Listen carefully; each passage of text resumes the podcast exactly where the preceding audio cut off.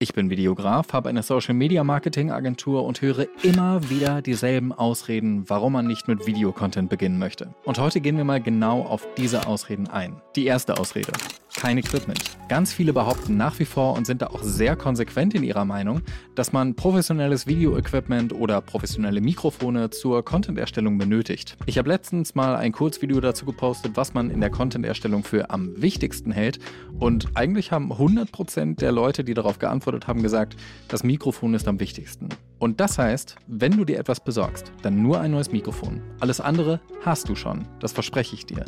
Du hast professionelle Beleuchtung in Form von Tageslicht. Wenn du dich nah an einem Fenster positionierst und guckst, dass einfach der Bildausschnitt gut gewählt ist, man dein Gesicht gut erkennt, generell gut sehen kann, was du gerade machst und das dann mit der Kamera von deinem Smartphone aufzeichnest, dann sollte die Videoqualität allein schon so gut sein, dass du das direkt hochladen könntest. Wenn du jetzt halt dann merkst, der Ton passt nicht so hundertprozentig, wie du es gerne hättest, dann holst du dir halt noch eine Funkstrecke dazu. Mittlerweile gibt es so gute Low-Budget-Varianten für Funkstrecken, wie zum Beispiel das DJI Mic Set. Das sind zwei Mikrofone im Bundle mit einem Receiver, was du direkt an dein Smartphone anschließen kannst oder falls du eine Kamera zu Hause hast, sogar mit der Kamera verbinden kannst. Absoluter Gamechanger und dadurch, dass du dein Smartphone eigentlich als perfekte Kamera immer zur Hand hast, in jeder Lebenslage, ist diese Ausrede auf jeden Fall schon mal zunichte gemacht worden. Die zweite Ausrede, die ich fast täglich von irgendjemandem höre, ist, ich habe doch über nichts Interessantes zu berichten. Und das stimmt einfach nicht.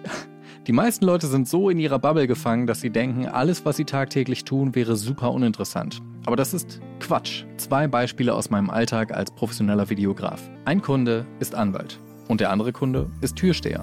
Wenn man sich jetzt dafür entscheiden müsste, welcher von beiden den spannenderen Beruf hat, würde man zunächst an den Türsteher denken. Das Ding ist aber, die Ergebnisse der Ausspielung sind ziemlich ähnlich. Und zwar habe ich mir bei beiden Kunden Gedanken darüber gemacht, was die spannendsten Themen sind, die die Menschen auch tendenziell auf Social Media hören und sehen wollen. Und wenn man mal von außen betrachtet, was für Themen tendenziell relevant sind für eine größere Zielgruppe, dann findet man in egal welchem Berufsfeld spannende Themen, über die du auf Social Media berichten kannst. Ein paar Fragen, die du dir selbst hierzu immer stellen kannst, sind, was war der schwierigste Moment in deinem Arbeitsalltag? Was war der spannendste Moment in deinem Arbeitsalltag? Wann hast du dich das erste Mal so richtig gefreut, in deiner Position arbeiten zu dürfen?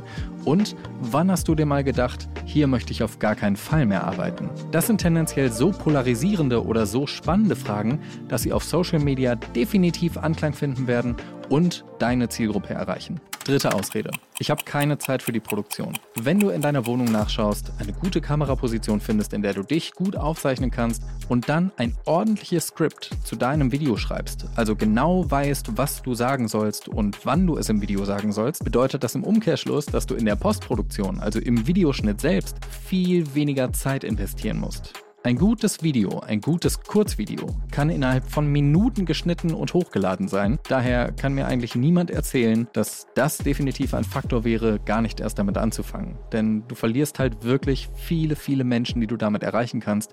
Und das durch nur ein paar Minuten pro Tag, die du investierst, um ein kleines Kurzvideo zu produzieren. Also hier mein Tipp definitiv Fokus auf Scripting und Storytelling. Desto weniger Aufwand hast du nämlich später in der Postproduktion und schau vor allen Dingen, dass dein Smartphone-Setup für das Video gut funktioniert und später keine Fehler auftreten, sodass du das vielleicht nochmal machen musst. Denn Dinge nochmal zu machen sind die größten Zeitfresser, die man so haben kann.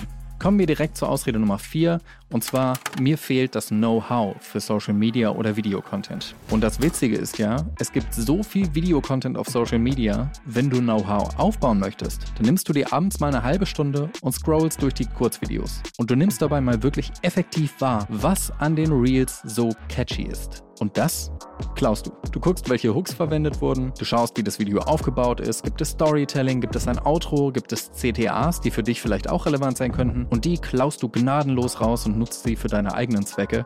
Und schon baust du mit jedem Kurzvideo, was du im Zuge dessen hochlädst, dein eigenes Know-how auf und weißt dementsprechend in der Zukunft, was am besten für dich funktioniert und für deine Zielgruppe auch. Und damit kommen wir zur größten Ausrede und zwar Meine Zielgruppe gibt es nicht auf Social Media. Mittlerweile über zwei Milliarden Nutzer weltweit. Da wird auf jeden Fall auch deine Zielgruppe dabei sein. Das kannst du mir nicht erzählen, dass du denkst, dass das nicht der Fall ist. Auf einer der Plattformen wirst du mindestens jemanden finden, der sich für dich interessiert und der tendenziell auch in deine Community einsteigen möchte. TikTok eine eher jüngere Altersgruppe, Instagram für die mittleren Altersgruppen, bei LinkedIn ist es eher mittlere als auch ältere Altersgruppen und bei YouTube findet man tatsächlich einfach alles. Also, wenn du dich möglichst breit auf Social Media aufstellst, wirst du auch jemanden aus deiner Zielgruppe erreichen. Und das ist ein hundertprozentiges Versprechen. Also verlass dich drauf. Es lohnt sich damit zu beginnen. Mach einzigartigen Content, der dich repräsentiert, rück dich selbst so ins Licht, wie du es gerne möchtest und fang an, Kurzvideos zu produzieren. Du wirst merken, der Prozess kann unheimlich viel Spaß machen und wenn sich deine Community erstmal aufbaut, dann bekommst du auch den Drive, den es braucht, um wirklich dran zu bleiben. Der Austausch mit den Menschen ist unfassbar wertvoll und macht wirklich viel Spaß. Und wenn du dich jetzt ertappt fühlst, eine solche Aussage selbst einmal getätigt zu haben, dann melde dich doch gerne bei mir und wir finden hundertprozentig eine passende Lösung für dich. Und damit war es das auch für dieses Video. Vielen Dank, dass du zugeschaut hast. Das war eine weitere Episode von Your Content Sucks und ich würde sagen, in dem Sinne, dir noch einen schönen Abend, morgen, Tag, wann auch immer du diese Episode hörst und wir hören uns beim nächsten Mal. Ciao.